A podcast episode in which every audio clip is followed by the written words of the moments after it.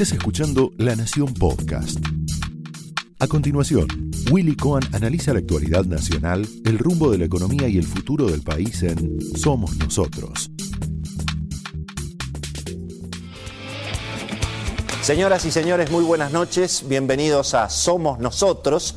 Sin duda están creciendo cada vez más los interrogantes, eh, tanto en materia política, en materia económica. Obviamente crece la desconfianza mirando cómo sigue el país después de las elecciones. Finalmente, la, la pregunta es si se confirma efectivamente la derrota del gobierno en materia electoral.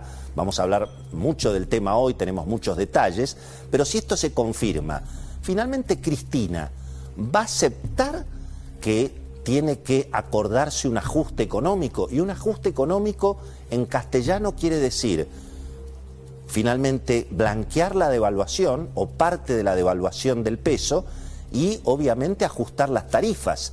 ¿Va a aceptar Cristina formar parte de un gobierno que encare un ajuste o lo que se viene es una Cristina ordenando más radicalización? Porque la verdad es que o hay ajuste, bueno, o se sigue profundizando el cepo cambiario, los controles de precios, la persecución al sector privado, obviamente la batalla entre el gobierno y los medios de comunicación independientes, porque todo esto tiene que ver obviamente con esa, con esa discusión.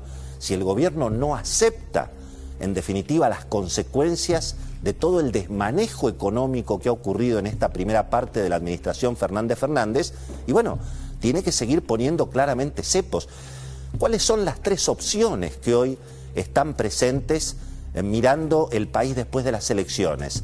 Lo va a explicar con mucho detalle Beto Valdés, pero finalmente, bueno, o, gobierna Alberto sin Cristina, en un acuerdo con los gobernadores, eh, de alguna manera la expresión de deseo del círculo rojo, eh, un, un, peronismo más moderado, más presencia del peronismo, menos la cámpora, menos Cristina. Eh, cosa que por ahora no, no se viene verificando, ni mucho menos. Es lo que había prometido en todo caso Alberto Fernández en la campaña electoral del 2019 y nada de eso, y nada de eso se ha cumplido. Bueno, la otra alternativa es que sea al revés, que finalmente lo corra definitivamente Cristina Alberto Fernández y gobierne Cristina con la cámpora en un escenario de una radicalización también, bueno, eh, difícil de administrar, porque sería una radicalización sin quórum en las cámaras, sin apoyo popular, sin apoyo de la justicia. Claro, puede ser un gobierno a decretazo limpio. Ese es un tema que va a haber que empezar a discutir y va a haber que empezar, eh, lógicamente, a consultar a los especialistas. Puede ocurrir que en la segunda parte del gobierno de Alberto Fernández, con Alberto sin Alberto, aquí se, se establezca en todo caso una profundización de los controles, una profundización del intervencionismo estatal a decretazo limpio? ¿Hay algún límite para, para, esa, para esa situación? Bueno, también la situación puede seguir igual, puede estar como ahora, donde finalmente a veces gobierna Alberto, a veces gobierna Cristina, a veces le pagamos al fondo, otras veces vamos al default. Naturalmente las consecuencias de eso es la incertidumbre económica cada vez más eh, profundizada, el dólar eh, que no para de subir, lo cual quiere decir que el peso no, no para de bajar. Un tema que me parece que también hay que recordar en esta instancia es la experiencia que tuvo la Argentina durante el gobierno de Fernando de la Rúa con Carlos Chacho Álvarez y el sector político que representaba Chacho Álvarez en aquella alianza, que era un poco los sectores de izquierda, muchos de los cuales hoy forman parte del kirchnerismo. ¿Por qué digo la experiencia de Chacho Álvarez? Bueno, porque finalmente ese sector de izquierda que representaba Chacho Álvarez en la alianza, y bueno, vio que se venía la noche, que había que efectivamente encarar un ajuste económico y no quiso participar y se fue. Y, y, no le fue tan mal. Fíjense que hoy, cuando se habla del estallido del 2001, cuando se habla del, final tan trágico que tuvo la convertibilidad, bueno, se le echa la culpa a Menem, se le echa la culpa a los radicales, a De la Rúa, del frepaso, muchos de los cuales conspicuos integrantes del frepaso que estaban en esa alianza hoy están en el gabinete del presidente Alberto Fernández, bueno, en lugares importantes del equipo económico, todos esos se salvaron políticamente de esa, de esa, de esa situación. Así que yo creo que en definitiva, mirando lo que viene después de las elecciones, bueno, o, el gobierno acepta el ajuste o va a intentar seguir radicalizando, obviamente, la, economía con los, con los cepos y los controles. ¿no? En, insisto, un escenario de cierta, de cierta incertidumbre porque una radicalización sin el apoyo del Congreso, sin el apoyo de la justicia, sin el apoyo de los votos, obviamente em, es un, interrogante institucional no tan sencillo de develar. ¿no? Ahora, ¿quién es hoy el que más está preocupado por resolver este dilema? Es decir, por saber quién manda en Argentina.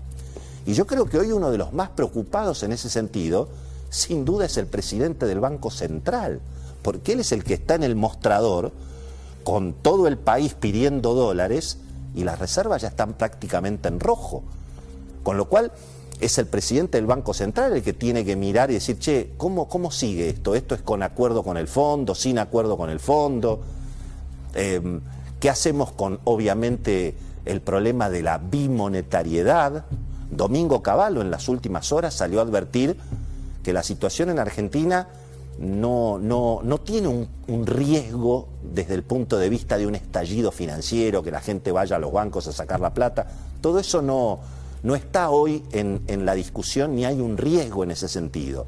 Pero el problema es que la gente no se asuste y que el gobierno obviamente garantice, eh, por supuesto, que puede el país funcionar con dólares, con pesos, que no se, que no se vaya a una radicalización donde se termine prácticamente prohibiendo las operaciones en el mercado de cambio. Y, no queda muy claro finalmente claramente quién manda, ¿no? Máximo Kirchner promete resistir, ha dicho últimamente que después de las elecciones la derecha va a venir a copar el gobierno y entonces hay que resistir. Martín Guzmán, bueno, ni murió ni fue guerrero, ¿no? Hace 48 horas estaba con la camiseta del Che Guevara denunciando a la derecha y planteándose como el primer revolucionario, terminó hoy aclarando que se le va a pagar, obviamente, al Fondo Monetario, eh, preocupado seguramente Martín Guzmán por la escalada de la devaluación del peso. Insisto, hoy el dólar operó entre 200 y 215 pesos para sacar divisas de la Argentina. La plata grande, en la calle se operaba 199, 200 pesos el dólar blue, pero el dólar en, la plata grande, en las operaciones de las empresas, en las operaciones de los inversores profesionales, se cotizaba legalmente entre 210 y 215 pesos. Así que no está tan claro, en definitiva, eh, qué es lo que va a hacer el gobierno. Martín Guzmán dice se le va a pagar al Fondo Monetario, está la plata, pero es el mismo caballero que, que dijo muchas cosas. Y fíjense que a pesar de que hoy el gobierno dice que tiene la plata, que es cierto, nos lo explicó acá Alfonso Pratgay hace algunas semanas, y a pesar de eso, el dólar no para de, no para de subir, el peso no para de bajar y el riesgo país en esa, en esa situación. ¿eh? No está claro si Argentina va a pagar al fondo, si va a pedir un waiver, eh, qué va a ocurrir eventualmente en, en, las próximas, en las próximas semanas. Y las elecciones, finalmente, ¿qué sabemos hoy? De, las elecciones. Beto Valdés me decía hoy a la tarde, y ahora lo va a explicar, bueno, que hay que, finalmente, hay, hay que simplificar la cuestión en tres o cuatro escenarios claves, distritos claves. Hay que mirar, obviamente, la provincia de Buenos Aires, sobre todo el conurbano, porque la provincia de Buenos Aires rural, obviamente, es un triunfo arrasador del gobierno contra, perdón, de la oposición contra el gobierno pero en el conurbano es donde puede haber eventualmente algún, algún cambio si es, que, si es que efectivamente el gobierno logra reducir un poquito la, derrota, no lo sabemos.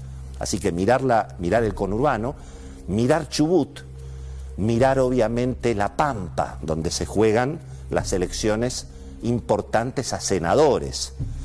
Y después lo que se confirma es que en los distritos grandes, donde hay muchos electores, Córdoba, sobre todo Córdoba, Santa Fe, Mendoza, Entre Ríos, naturalmente la provincia de Buenos Aires, todo lo que no es conurbano, y la capital federal, y bueno, todo indica que allí las diferencias a favor de la oposición, a favor de Juntos por el Cambio, serían incluso mayor que en las PASO.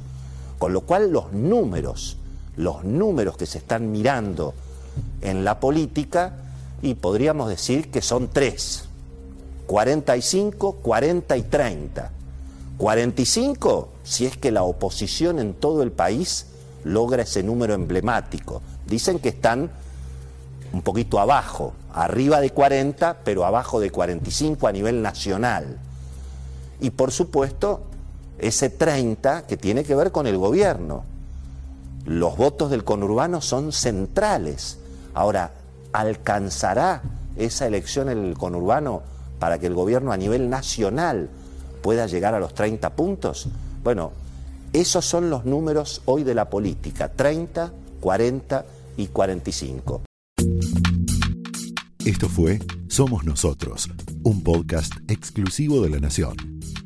Escucha todos los programas de La Nación Podcast en www.lanacion.com.ar. Suscríbete para no perderte ningún episodio. Estamos en Spotify, Apple Podcast, Google Podcast y en tu reproductor de podcast favorito. Seguí escuchando La Nación Podcast.